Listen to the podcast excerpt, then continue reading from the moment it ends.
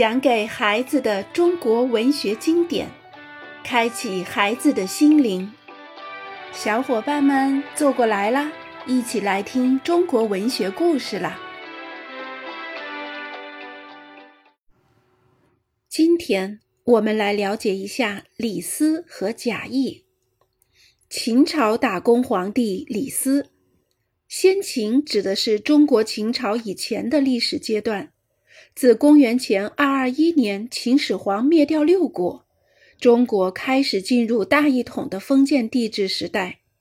然而说来可怜，秦政权总共维持了十四年就垮掉了。紧随其后的汉朝却国运长久，西汉、东汉加起来有四百多年。我们大家知道，秦始皇是个气魄很大而又十分残暴的君主。他害怕百姓造反，便把天下兵器都搜缴来，打成十二个金人，立在渭水岸边。他还下令烧掉天下的杂书，只留下法律及种植的书籍，并杀死了四百多位不肯合作的文化人。这就是中国历史上著名的焚书坑儒事件。由于秦朝立国时间短。整个秦代没有什么像样的文学。秦始皇的丞相李斯，约公元前二百八十四年至二百零八年，算是为数不多的一位文学家。在秦朝大一统的事业里，李斯立了不少功劳。秦统一之前，七国的文字书写各有出入，李斯对此进行整理，创立了《秦传》。不过，身为高官，李斯的文章多半是奏议、诏令、碑石等官样文章。倒是他没当官时写的《谏逐客书》是一篇难得的散文佳作。李斯跟韩非一块儿在荀子那儿求学，学成后一个人跑到秦国去找饭碗，那还是秦国统一中国之前的事儿。不久，秦国政府发现外来的谋士中混夹着奸细，于是下了一道逐客令，要把所有的外乡人通通赶出秦国。李斯得到消息，连夜给秦王写了这份谏逐客书。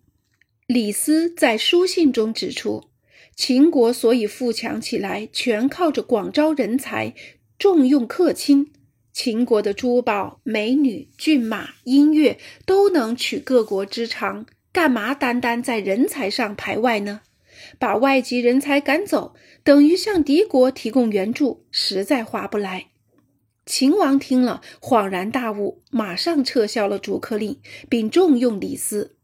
李斯这个外籍客卿，最后官至宰相，堪称秦朝的大公皇帝。《谏逐客书》中的警句：“泰山不让土壤，故能成其大；河海不择细流，故能就其深；王者不却众庶，故能明其德。”成了后人传颂的至理名言。秦始皇死后，李斯在跟宦官赵高的斗争中落败，他一生贪图禄位，祸到临头才有所醒悟。上刑场时，他对同处死刑的儿子说：“吾欲如汝复牵黄犬，比苍鹰出上蔡东门逐狡兔，岂可得乎？”事到如今，咱们爷俩想再牵着黄狗，驾着猎鹰出上蔡东门去打猎追兔子，还做得到吗？这几句遗言真是令人五味杂陈啊！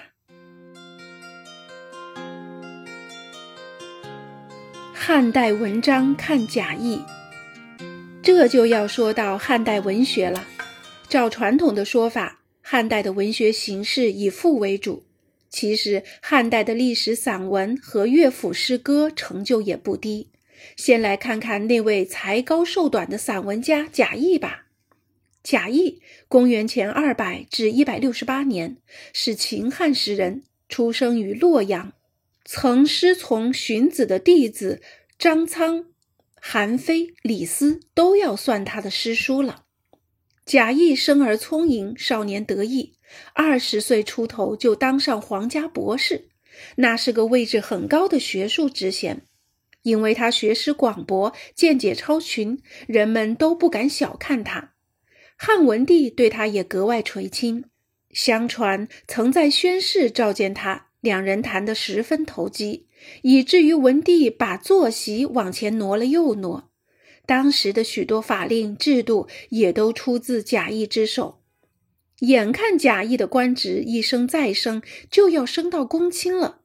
一些不服气的老臣们开始在文帝耳边吹风：“洛阳来的那个小子乳臭未干，就想着把持大权，扰乱朝纲，这还得了？”你一言我一语的，把文帝说动了。从此，贾谊的建议不再受到重视。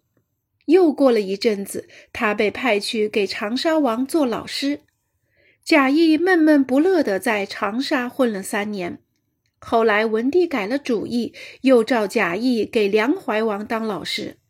梁怀王是文帝最心疼的小儿子，给他当老师本是吉兆，可没成想，这位梁怀王偏偏在骑马时摔死了。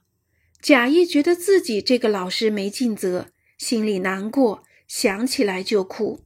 一年以后，贾谊便抑郁而死，只活了三十三岁。《过秦论》为秦王朝覆亡把脉。贾谊一生短暂，却留下不少好文章，其中最著名的要数《过秦论》。过秦就是数说秦朝过世的意思。文章分上、中、下三篇，上篇写得最为出色。文章要数说秦的过世，要先从秦的强大说起。写秦的强大，又要先强调六国强大。与秦敌对的六国，尽管有高明的谋士、善战的将军，十倍于秦的土地、上百万的军队，却始终没能战胜秦。秦的强盛自不用说。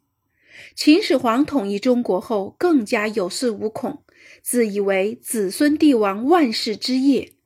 可陈涉不过是个戍边小卒，在乡间小道上振臂一呼，竟把京城千里的秦政朝推翻了。这到底是为什么呢？直到文章最后一句，作者才揭出答案：仁义不施而攻守之势异也。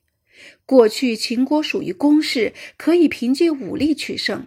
现在转为守势，却不改变统治方法，一味强调暴虐，不失仁政，不亡国，又等什么呢？贾谊十分讲究文章的章法，全文的中心只是这最后一句话，前面却用了九十九分的力气，层层论说，步步紧逼，仿佛爬山，一步步爬到绝高处，再猛然一跌，给人强烈的印象。我们读他的文章，只觉得才气纵横，禁不住要拍案叫绝。贾谊还有一篇《治安策》，同样说理透辟，文情并茂。此外，他还有几篇赋，如《调屈原赋》《伏鸟赋》等。《调屈原赋》是贾谊前往长沙路经湘水时写的。他借着凭调屈原，把一肚皮牢骚全都发泄出来，调子十分低沉。由于贾谊跟屈原有着相似的遭遇，所以司马迁写《史记》时，把两人写进同一篇传记里。后人呢，也常常把两人并提，称作屈贾。贾谊的时代，汉赋还没有形成。